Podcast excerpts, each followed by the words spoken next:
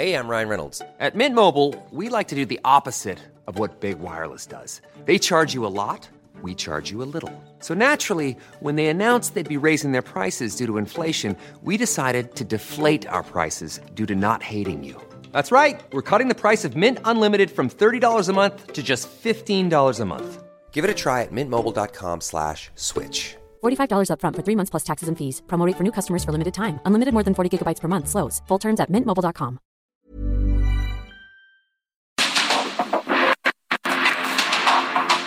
Porque el mundo actual no se entendería sin la economía, las finanzas y los negocios. Acompaña a Mario Maldonado, el columnista de negocios más joven y objetivo del periodismo financiero en su programa. Bitácora de negocios.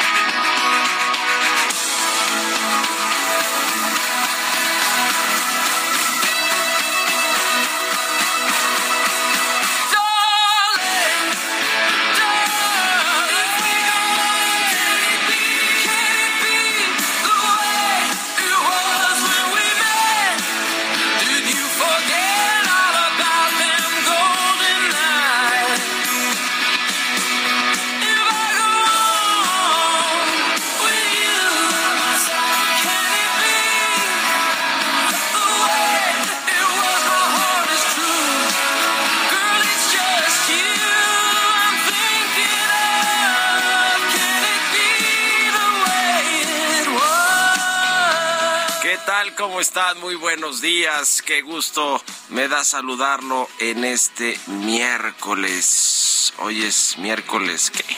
Miércoles 5 de abril del 2023. Y estamos transmitiendo en vivo aquí en la cabina del Heraldo Radio. Muchísimas gracias por acompañarnos, aunque pues sean vacaciones en esta Semana Santa, días de guardar, diría mi abuelita. Entonces, pues hay que tomárselo en serio, hay que reflexionar, en fin, digamos, más allá del tema religioso, son días pues de descanso normalmente en México y en muchos otros países en estas fechas de Semana Santa. Y a quienes están descansando pero madrugando con nosotros muchísimas gracias por hacerlo. Nosotros aquí andamos en la cabina del Heraldo Radio transmitiendo en vivo y estamos escuchando un poquito de música antes de entrarle a la información. Como todos los días esta semana escuchamos canciones de la banda de rock de Las Vegas, Nevada, The Killers.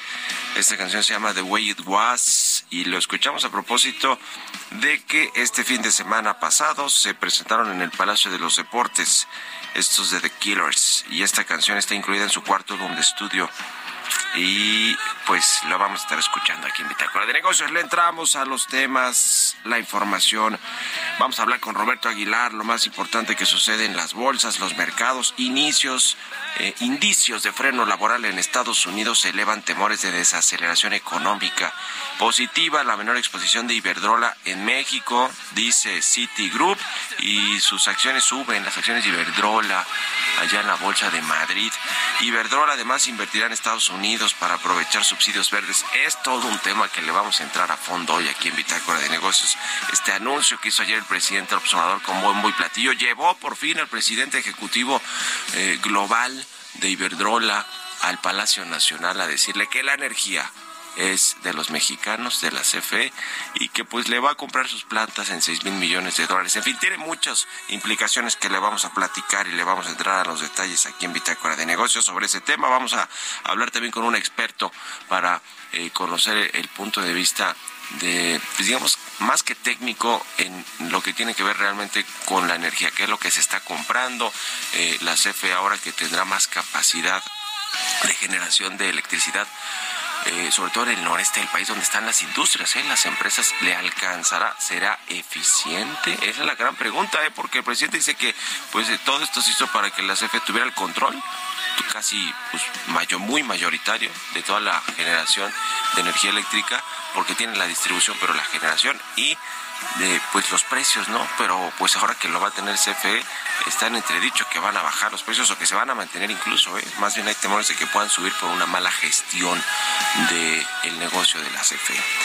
Vamos a hablar de esto con Paul Sánchez también y vamos a platicar con Armando Zúñiga de la Coparmex Ciudad de México que busca ampliar la presencia de empresarios mexicanos en Panamá. En fin, varios temas que platicar hoy aquí en Bitácora de Negocios, así que quédense con nosotros en este miércoles 5 de abril. Vámonos al resumen de las noticias más importantes para comenzar este día con Jesús Espinos.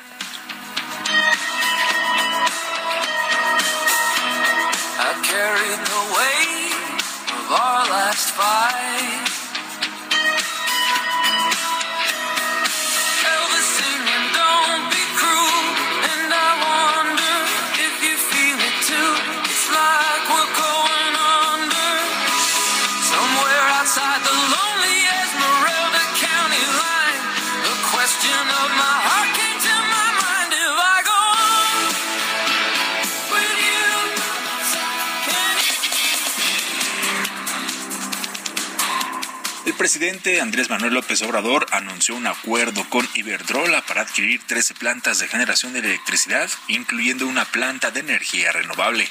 El costo estimado de esta operación es de alrededor de 5.943 millones de dólares, casi 6 mil millones de dólares. Tres, de esta manera, la Comisión Federal de Electricidad pasa de generar 39.6% a 55.5% de toda la energía del país.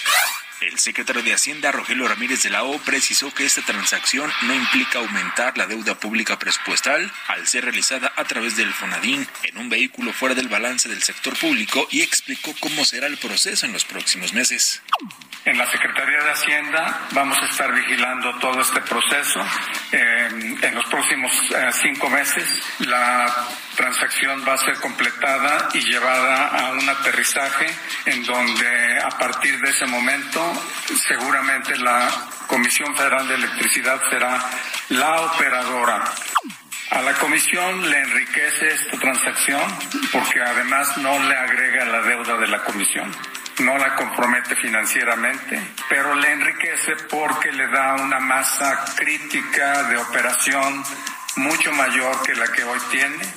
Por su parte, el presidente global de Iberdrola, Ignacio Sánchez Galán, pidió al gobierno de México seguir colaborando en el desarrollo del sector eléctrico apegados a las políticas marcadas por el Estado mexicano acuerdo siempre con el mismo espíritu, el espíritu del respeto a las políticas de cada, de cada uno de los países donde estamos. Hemos entendido cuál es la política energética de su gobierno y esa política energética de su gobierno nos ha llevado a buscar una, una situación que sea buena para el pueblo de México y que al mismo tiempo eh, cumpla con los intereses de nuestros accionistas. Hemos hablado de algunos de ellos a lo largo de esta conversación. Por eso, nuestro deseo es seguir colaborando con México, lo llevamos haciendo 22 años, de la forma y manera que el, el gobierno mexicano desee.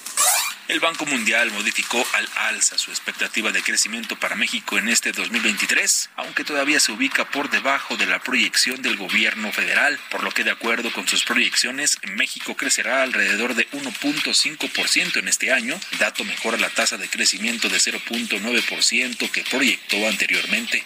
Este martes el expresidente de Estados Unidos, Donald Trump, se entregó en una corte de Nueva York y se declaró inocente de 34 cargos por delitos graves de falsificación de registros empresariales. Los fiscales sostienen que el exmandatario trató de socavar la integridad de las elecciones de 2016.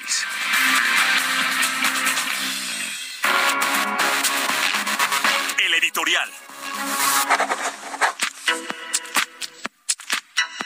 Oigan, pues mucho que hablar sobre este anuncio que hizo ayer el presidente López Obrador, casi como que no queriendo ella a días de irse a su descanso de Semana Santa porque no va a haber conferencia matutina. Mañana eh, ni viernes, este jueves ni, ni viernes santos. Y pues como que no queriendo soltó una de esas bombitas que le gustan para alimentar su narrativa política de que los recursos eh, energéticos de México debe de encontronar los Pemex y la CFE, a pesar de que sea ineficiente la CFE, a pesar de que estos seis mil millones de dólares que, a ver, nada más le pongo en contexto esta cifra, son cerca de 120 mil millones de pesos, más o menos una quinta parte de lo que gasta anualmente el, el, gobierno en programas sociales. Y mire que si hay un gobierno que gasta en programas sociales, es el del presidente López Obrador. Es más o menos el total de lo que le da a los adultos mayores en pensiones, que son casi 8 millones ¿eh? de adultos mayores a los que les da las pensiones. Nada más por poner en contexto esta cifra de los 6 mil millones de dólares, que es lo que va a pues eh, iba a decir a invertir, pero bueno, pues vamos a dejarlo en eso, a invertir la Comisión Federal de Electricidad o el gobierno, porque lo va a hacer a través del FONADIN, a través de Banobras, que es de donde depende este FONADIN, este eh, fondo de infraestructura. Y el asunto de fondo es que además de que le va a dar a la CFE finalmente el 55% de la generación de energía eléctrica, que era lo que quería Manuel Barlet desde el inicio de la administración, donde además se renegociaron otros contratos, por ejemplo, ¿se acuerda de los gasoductos? Fue casi al inicio del gobierno del presidente del observador que también se renegociaron esos contratos que decía Barlet son leoninos, abusivos en cuanto a las tarifas que le cobran eh, por interconectar eh, los, los gasoductos a la Comisión Federal de Electricidad. Y bueno, la disputa se iba a llevar a la Corte las cortes internacionales. Finalmente se acordó la extensión de plazos de nuevas tarifas y en general los analistas consideraron que era fue una mala negociación para el gobierno y resultó que la Auditoría Superior de la Federación confirmó que fue una mala negociación y que el gobierno terminará pagando mucho más de 6 mil millones de dólares, justo más o menos lo que va a pagar ahora por estas plantas, 13 plantas de Iberdrola. En fin, fue mal negocio el de los gasoductos, según la propia auditoría, ¿eh? no son mis palabras, ni los analistas, porque hay que también a los analistas les dan con todo. Así que esta pues parece ser que tampoco es una buena jugada. Parece que la única que gana aquí es Iberdrola. ¿eh? Esta compañía, por cierto, Iberdrola, es la que pues eh, tiro por viaje está en las conferencias matutinas del presidente, la ha acusado a la empresa de venir a saquear el país y además de promover campañas en contra de su gobierno. Así que ahora que el presidente compró estas 13 plantas que construyó Iberdrola, le decía por 6 mil millones de dólares, dice que se va a volver a nacionalizar la industria eléctrica. Esto lo dice claramente para su tribuna, para su eh, alimentar su narrativa y yo le diría que hasta su ego del presidente López Obrador, porque además ya ven que ya nacionalizó el litio, aunque siempre ha sido de nosotros, de los mexicanos. Renacionalizó el petróleo porque dice que el petróleo lo tiene que eh, pues, eh, explotar petróleos mexicanos únicamente. Y bueno, ahora cree que pues le ganó ya la partida a los españoles de Iberdrola, ¿no? Que en realidad es una empresa multinacional más que solamente española. Está en muchos países del mundo con la venta de prácticamente todo su negocio, porque venden el 80% de su negocio, se quedan con un 20%, todavía tienen algunas plantas de generación de, energías limpias, que es a lo que está apostando todo el mundo y todas las empresas, claramente no el caso de la CFE. Y además, pues eh, el presidente López Obrador se queda tranquilo porque ya ve que tanto decía que los asesores de esta empresa eran Felipe Calderón y Georgina Kessler, que cómo posible. Lo cierto es que México se va a endeudar para comprar estas plantas. Aunque no va a estar en el balance público, pues sí, van a endeudarse a través del Banobras, que es un banco del gobierno, un banco de desarrollo, que es el donde está enclavado ahí el Fonadín, eh, y reconoció el propio Rogelio Ramírez de la O que pues él, eh, que, el gobierno es el que va eh, a, salir incluso a los mercados a refinanciar esta operación. Yo creo que el, el, que pierde aquí es el secretario de Hacienda, que se queda sin margen de, pues de movimiento, de injerencia en el sector energético, a pesar de que cuando llegó al, al, cargo, el secretario de Hacienda dijo que pues una de las condiciones era que iba a tener injerencia en Pemex y en CFE, bueno, pues no la tiene absolutamente en nada. Yo creo que el que gana de alguna manera pues es Manuel Barlet, pero que más bien pues ha venido a destruir muchas cosas en el ACFE y en el sector eléctrico. Y que gana también es Iberdrola, ¿eh? Se va prácticamente de México con su dinero, sus ganancias y la tranquilidad de que no lo van a expropiar como sí lo ha llegado a decir en reuniones privadas Manuel Barlet. Escribí de eso hoy en mi columna de Universal si quieren echarle un ojo. ¿Y ustedes qué opinan? Escriban en Twitter, arroba Mario Mal y en la cuenta arroba Heraldo de México. Economía y mercados. Roberto Aguilar ya está con nosotros como todos los días. Mi querido Robert, ¿cómo te va?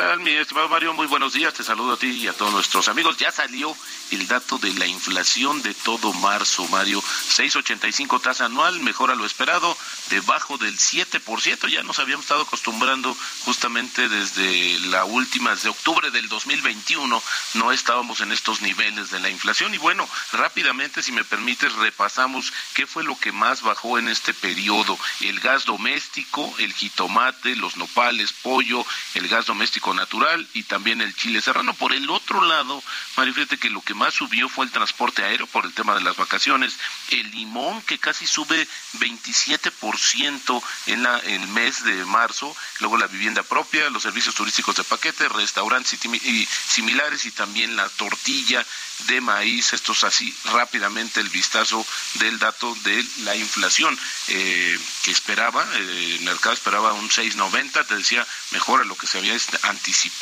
Por el otro lado te platico que la renta variable mundial tenía dificultades para avanzar, el dólar sufría pérdidas y la deuda se mantenía al alza después de que los indicios de un freno del mercado laboral de Estados Unidos pues pusieron nerviosos a los inversionistas sobre las perspectivas económicas. Interesante también lo que sucede porque también de cara al trayecto o al futuro de la política monetaria con estos vaivenes de los indicadores económicos. Y también te comento que las acciones de Iberdrola suben más de 2%.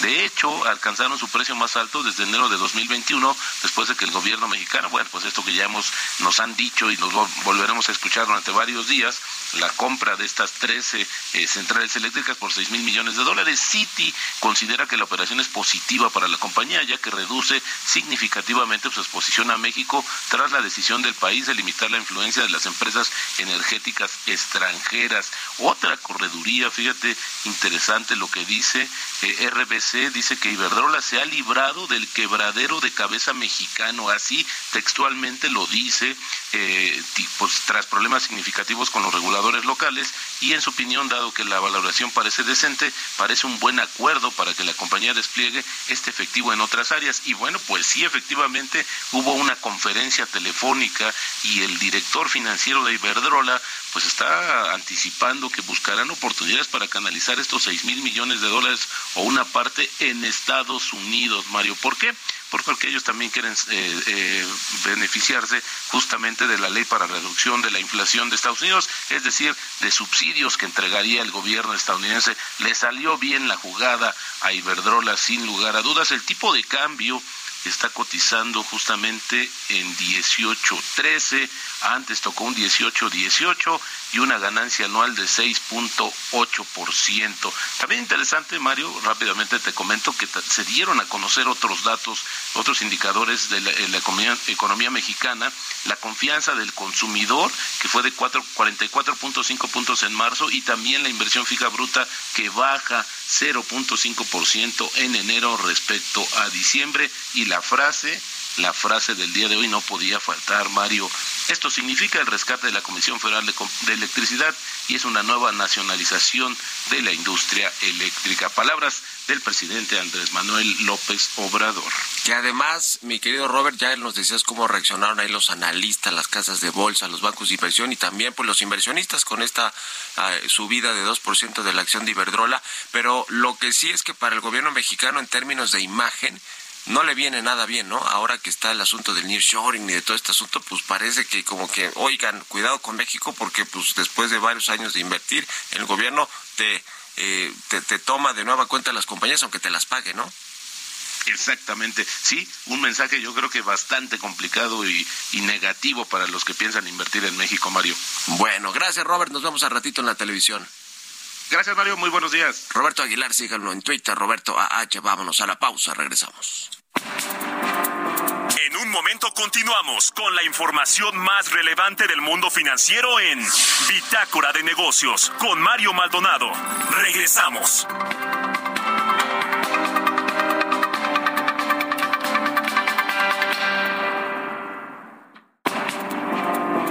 Estamos de vuelta en Bitácora de Negocios con Mario Maldonado.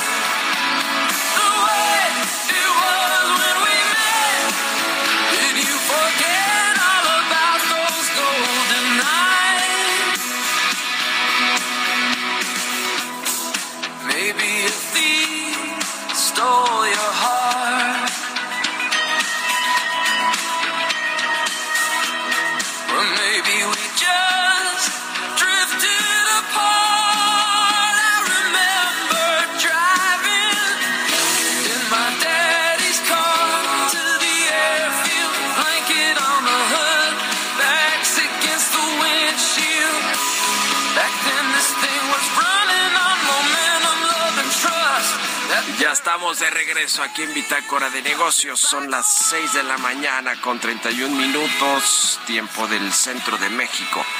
Y regresamos escuchando un poquito de música antes de irnos con la información en esta segunda mitad del programa. Escuchamos esta semana a The Killers, esta banda de Las Vegas, Nevada, que se presentó este fin de semana en el Palacio de los Deportes de la Ciudad de México. Vinieron los Killers a presentarse aquí en la capital del país y esta canción que escuchamos de fondo se llama The Way It Was. Es eh, una canción de su cuarto álbum de estudio lanzado en el Reino Unido el 17 de septiembre del 2012. Vámonos al segundo resumen de noticias con Jesús Espinosa.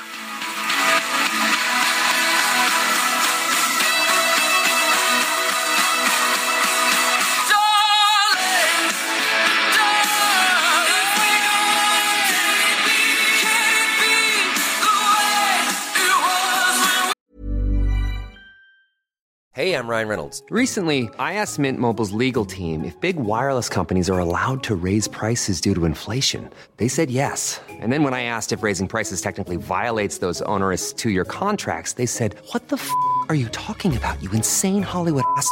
So to recap, we're cutting the price of Mint Unlimited from $30 a month to just $15 a month. Give it a try at mintmobile.com slash switch. $45 up front for three months plus taxes and fees. Promoting for new customers for limited time. Unlimited more than 40 gigabytes per month. Slows. Full terms at mintmobile.com.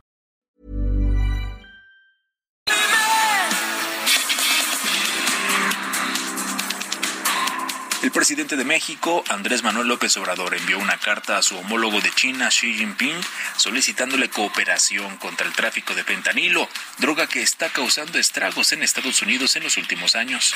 El secretario de Relaciones Exteriores, Marcelo Ebrard, dijo este martes al senador republicano Lindsey Graham que es falso que sean los mexicanos los que trafiquen fentanilo en Estados Unidos y también que México sea el origen de la crisis de salud en ese país por el consumo de este opioide, señalamiento que consideró injusto. De acuerdo con datos del INEGI, las empresas que conforman a la industria automotriz mostraron su mejor mes de ventas del 2023 y dejaron atrás la pandemia de COVID-19 al superar por primera ocasión a la cifra del 2019. El gobierno brasileño destacó en una reunión en la Organización Mundial de Comercio que planea negociar un tratado de libre comercio bilateral ambicioso con México. Brasil exporta al mercado mexicano autos, productos de acero semiacabados, maíz, soya y carne de aves. Entrevista.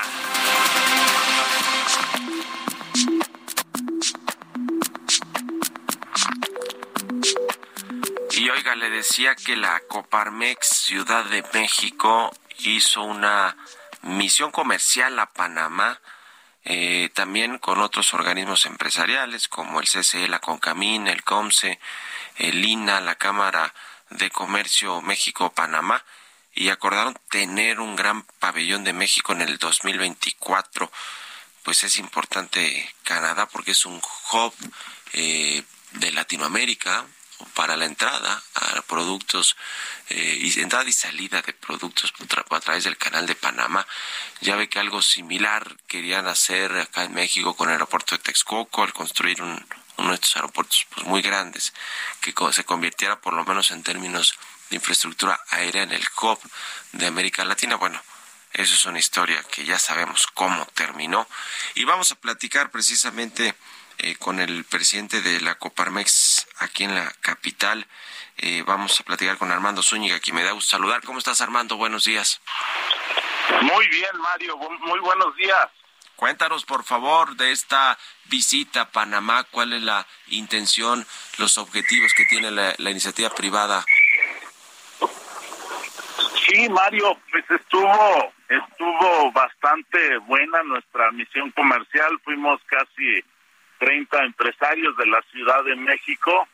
Eh, y bueno, pues allá coincidimos con otros organismos como el Consejo Coordinador Empresarial, este CONCE, y bueno, pues coincidimos que tenemos que reforzar la presencia de México en esta pues feria que es la más importante de, de Latinoamérica, e, Expo Comer, Expo Logística, pues donde eh, participaron más de 80 países y bueno, pues sí falta más impulso de México.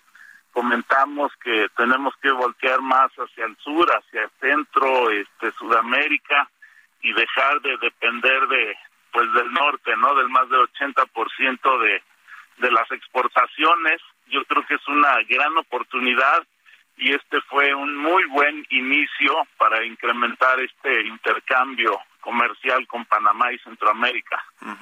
¿Cómo está precisamente el intercambio comercial con este país, con Panamá, que bueno, es un país pequeño, sabemos muy eh, comercial en términos de el canal de Panamá y de todo lo que pasa por ese canal? Eh, pero ¿cómo está México de, la relación económica con, con Panamá y qué tanto pues se puede aumentar esta relación? Yo creo que lo más importante es aprovechar este hub logístico que significa eh, tanto el canal como la parte aérea.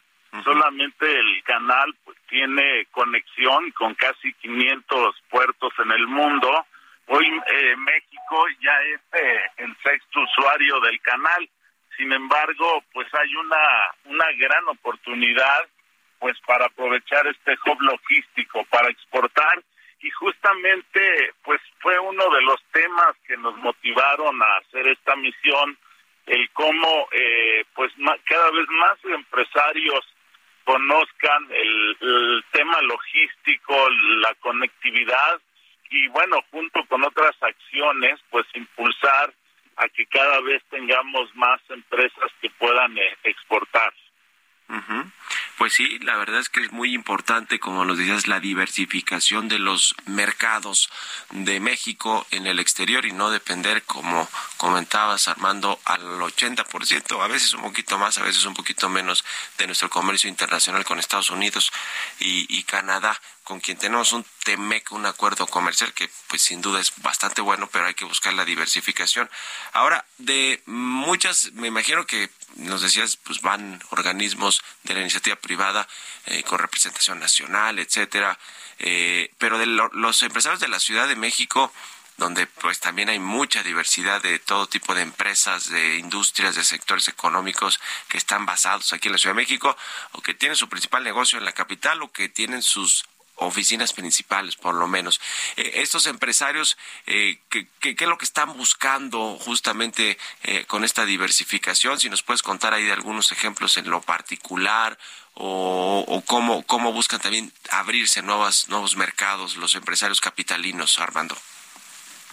Sí, bueno, en Coparmex sabemos eh, socios de todos los sectores, de todos los tamaños, y así fue la misión. Iban empresarios de tecnología que vieron eh, oportunidades de negocio, incluso en el mismo canal de Panamá, en donde nos recibieron, nos dieron una excelente plática de toda la historia del, del, del canal, de lo que hoy significa y vieron ahí incluso algunas oportunidades de, de negocio, otros empresarios también de logística donde el conocer esta conectividad con casi 500 puertos en el mundo, pues abre una perspectiva de, comercio, de ver dónde, dónde se puede llegar. Y bueno, eh, otros eh, visitaron también el, pues todos los, stands, se detectaron eh, productos que se pueden traer a, a México de, de otros países, iban exportadores, eh, importadores y bueno, pues eh, el punto es ir detectando estas oportunidades y también eh, pues motivar a, a que el siguiente año pues pueda haber más productos mexicanos en esta en esta feria y que bueno pues eh, se detectó un, un gran potencial de comercial de exportación de logística pues muy interesante, qué bueno que se están haciendo estas misiones comerciales, no solo a Panamá, estuvimos en su momento ya también en España, donde se buscan pues eh, mejorar estas relaciones, a pesar de ahora de lo que sucedió ayer con Iberdrola y en fin, lo que ha sucedido en términos de narrativa oficial en México en el gobierno.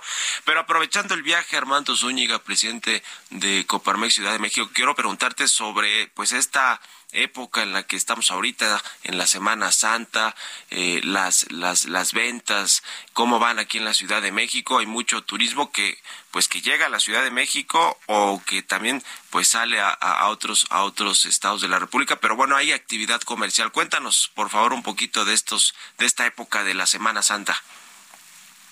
Sí, afortunadamente, pues ya eh, estamos eh, adelante en, lo que fue la, la pandemia y que cayó demasiado el turismo en la Ciudad de México. Antes de la pandemia el 80% del PIB de la, perdón, el 8% del PIB de la ciudad pues dependía justamente de del turismo.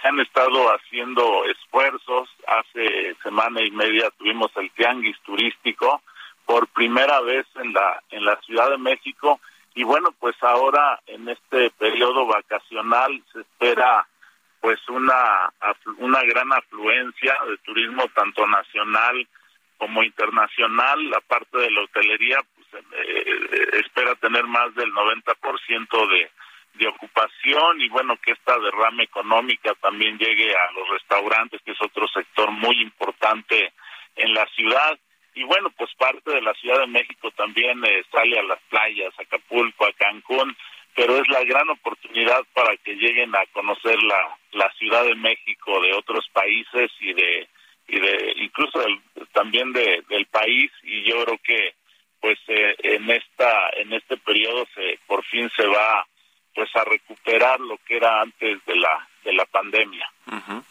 pues eh, que así sea. Ya lo estaremos platicando y gracias como siempre Armando Zúñiga, presidente de la Confederación Patronal de la República Mexicana aquí en la Ciudad de México por estos minutos y muy buenos días. Mario, muchas gracias por el espacio y bueno, finalmente aprovecho para comentarles que estamos planeando transmisión a Marruecos, a China. Queremos seguir abriendo las oportunidades para los empresarios en otros países. sin duda alguna positivo para pues para abrir la perspectiva de la inversión mexicana y del comercio sobre todo. Gracias Armando, estamos en contacto. Buenos días. Saluda a tu auditorio, Mario. Buenos Hasta días. luego, que estés muy bien. 6 con 43 minutos, vamos con las historias empresariales. Historias empresariales. Oiga, hablando de inversión y de empresas, esto que sucedió eh, precisamente en estas eh, épocas que le preguntaba ahora Armando Zúñiga sobre pues, cómo está el comercio, la economía en esta Semana Santa y en la de Pascua en la Ciudad de México, pues lo que sucedió en, Quinta, en Cancún, Quintana Roo y en Acapulco, donde pues asesinaron a personas en la playa, en plena luz pública, dos destinos justo los a los que van los chilangos, ¿no? A la Riviera Maya, a Cancún y a, y Acapulco, que es uno de los destinos de pues de playa más cercanos a la Ciudad de México. A propósito de esto, eh, los empresarios pidieron diseñar un plan emergente de seguridad, sobre todo en estas épocas donde pues hay más movilidad de gente. Vamos a escuchar esta pieza que preparó mi compañera Giovanna Torres.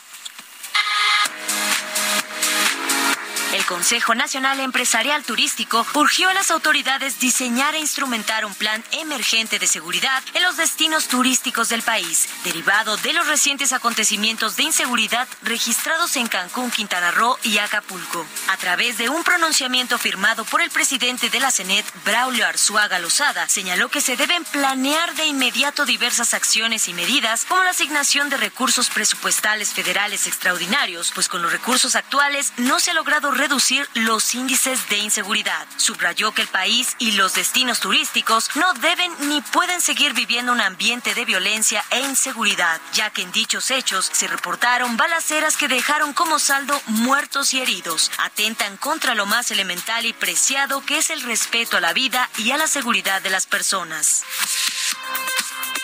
La exigencia, resaltó, es asegurar que los destinos turísticos del país sean espacios de seguridad personal, patrimonial y social, tanto para la población local como para los turistas internacionales y nacionales que visitan México. Apuntó que la inseguridad ha provocado situaciones de alto impacto en los destinos turísticos del país, donde la mayor consecuencia ha sido la pérdida de vidas, además de otros efectos negativos como la disminución en el número de turistas, reducción en el flujo de inversión, cierre de empresas, pérdidas de empleo e insuficiencia de servicios y de infraestructura. Con información de Verónica Reynolds para Bitácora de Negocios, Giovanna Torres.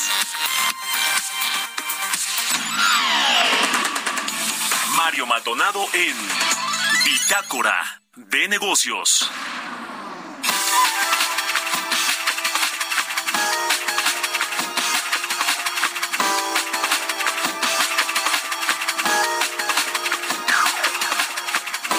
Y bien, vamos a seguir hablando, analizando este anuncio importante sin duda alguna por lo que representa en varios sentidos para México, en el sentido estrictamente de energía eléctrica, de lo que va a tener ahora en operación, en administración, la Comisión Federal de Electricidad con estas 13 plantas de eh, Iberdrola, que finalmente van a pasar a manos de la Comisión Federal de Electricidad, eh, lo que pues significa esto, ¿no? Que tenga el 55% de de la generación de energía eléctrica, la CFE, le decía que pues hay que ser muy productivo para que efectivamente las tarifas se mantengan y no haya necesidad de subsidiar las tarifas de la CFE porque es ineficiente y no puede ofrecer eh, precios o tarifas adecuados eh, al, al, al mercado y le decía que también lo que sucede con las empresas que son las que le compraban la energía eléctrica a, la, a Iberdrola, que va a suceder con todas estas industrias que están en el noreste del país, donde también creció de forma importantísima esta eh, eh, pues eh, concentración del negocio eh, de la Comisión Federal de Electricidad, pero también lo que tiene que ver con lo financiero, con las energías verdes, con la eh, eh, pues transición energética. Vamos a platicar de todo esto con Paul Sánchez, él es experto en todos estos asuntos de energía eléctrica y, y socio de Perceptia 21. ¿Cómo estás, Paul? Buenos días. Mario, muy buenos días, ¿cómo estás? Gusto saludarte como siempre. A ver, pues tu opinión de bote pronto, así de entrada de lo que se anunció ayer. Pues fíjate que interesante, es una, una situación eh, que ha tenido diferentes narrativas, eh, todavía no hay anuncios muy sólidos, pero bueno, ya ya salimos a ya salió el presidente a vender la idea como señalabas, de que este es un negocio para fortalecer a la CFE, ¿no? Y que habrá alguna alguna alianza de operación donde CFE tratará de generar valor para estos activos, aunque no sean de la CFE, pero de todas maneras sí hay algún financiamiento que tendrá que conseguir México mediante los eh, una deuda que si bien no está en el presupuesto, pues sí es una deuda pública, ¿no? Si es una deuda de un eh, fondo público, de un vehículo de inversión eh, público que es el, el que, que maneja el FONADIN. Entonces, eh, hay muchas, eh, muchos comentarios, muchos eh, puntos de entender, pero lo que quiere vender el presidente es estoy renacionalizando la industria eléctrica, así como lo hizo López Mateos cuando compró cuando compró la infraestructura eléctrica del país. también lo estoy haciendo aquí en México, aunque los asegúnes aunque los instrumentos todavía no queden claros, ¿no? aunque sea un fondo de inversión privado, aunque haya de financiamiento público, eh, pero como dices tú, es la narrativa. Eh, esto es uno de los principios que se perseguía desde que llegó el presidente e incluso fue parte de las discusiones de la reforma eléctrica el año pasado y la idea era que CFE controlara una parte del mercado, 54% fue el, la meta mínima que se estableció en aquel momento y bueno, con esta tratarían de avanzar al menos en la retórica de cómo logramos llegar a esta parte, que CFE genere de alguna manera este, esta energía con plantas que son propiedad, pues como te digo, rara, pero vamos a suplir que son propiedad o que tienen más participación en el Estado mexicano. Eh, pues Iberdrola se va, se va con una, eh, no se va del país, pero deja, digamos, unos activos importantes, 80% de sus activos de generación en México, eh, y se concentra en, en, en las partes renovables, ¿no? De hecho, recientemente anunció proyectos de eh, eólico en costas afuera, en el, en el mar, en el mar del norte, a través de su filial Scottish Power allá en, en, Reino Unido. Entonces, pues pareciera que se ponen de acuerdo, se sientan y eh, pues veremos ahora sí cómo se opera, porque al final del día un fondo de inversión tiene que generar rendimientos y pues no se puede operar con las ineficiencias que está acostumbrado CFE de producir. Ahora, el anuncio de que CFE compra 13 plantas de generación de Iberdrola, pues no es preciso por no decir que no es verdad, ¿no? Porque no lo está comprando, lo está comprando pues el Fonadín con otro fondo privado, México Infrastructure eh, ¿cómo se llama? Partners, exactamente, Mexico Infrastructure Partners, eh, y, y, pues en realidad es como tercerizar la, la, operación financiera, pero como que así, tan, tan no va a comprar la CFE esa energía que pues no va a estar en sus balances financieros, etcétera, ¿no? O sea, no va a comprar las plantas como tal, o sea, las activa la infraestructura, aunque sí, pues me imagino que va a integrar a sus balances el, la generación de energía eléctrica para subirla hasta el 55%, ¿qué dicen?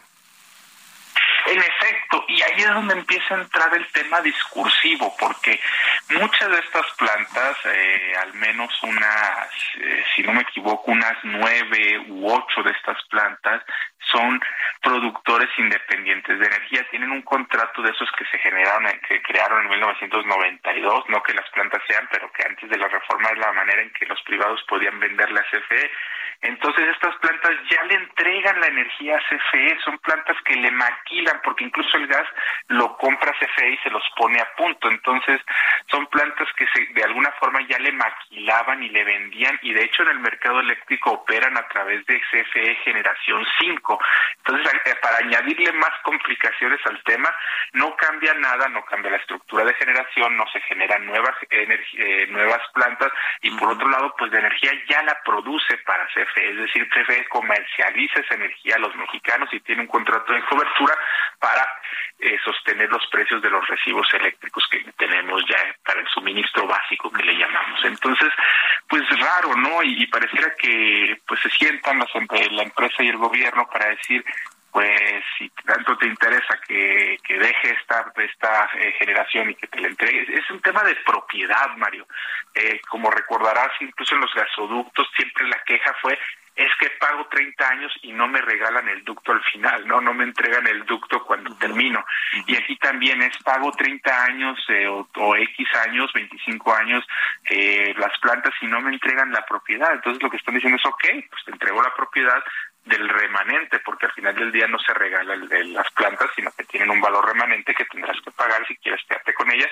Y el otro problema es que CFE de por sí deprecia sus plantas de zinc combinado a los 75 años, entonces pues creo que le ven mucha vida útil todavía. Financieramente no se ve como una decisión muy muy inteligente del gobierno, pero bueno, pues sí, para alimentar la narrativa nacionalista, sin duda alguna, es muy eficiente eso sí en réditos político-electorales. Oye, nos quedan 40 segunditos, te quiero preguntar, Paul, rápidamente, ahora que ya le va a meter más las manos la CFE a estas plantas que ya le servían o ya le, ya le eh, generan energía eléctrica, eh, puede ser que incluso salga peor la cosa y que se hagan ineficientes y que al revés cueste más la energía eléctrica o se tenga que subsidiar. El riesgo más grande que yo le veo financieramente es que haya algún arreglo por ahí con México Infrastructure Partners y eh, en caso de no generar los réditos que requiera para el mercado tuvieran que de alguna manera fondear con recursos públicos o rescatar la inversión. Pero fuera de eso, si se opera de manera correcta, si se opera eh, buscando eficiencias eh, operativas y no, eh, digamos que no entra el sindicato con tres, tres por uno de los trabajadores que actualmente operan, eh, yo no le vería un riesgo ahorita de corto plazo, pero si después se hace otra cosa, o sea, después se revende a, CFE, pues ahí estarían los riesgos que se pudieran tener. Porque así como la fibra E, pues está colocada en los mercados, la fibra E de la CFE que monetiza sus activos y, tienen que pagar sus rendimientos a los tenedores de esa deuda. Gracias. Bueno, a ver qué pasa con esto. Un enredo, la verdad, lo que se anunció ayer. Gracias, Paul, y buenos días. Que estés bien. Un abrazo.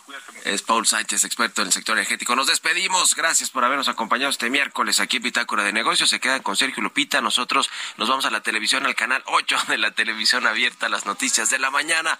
Y nos escuchamos mañana aquí a las 6. Buenos días.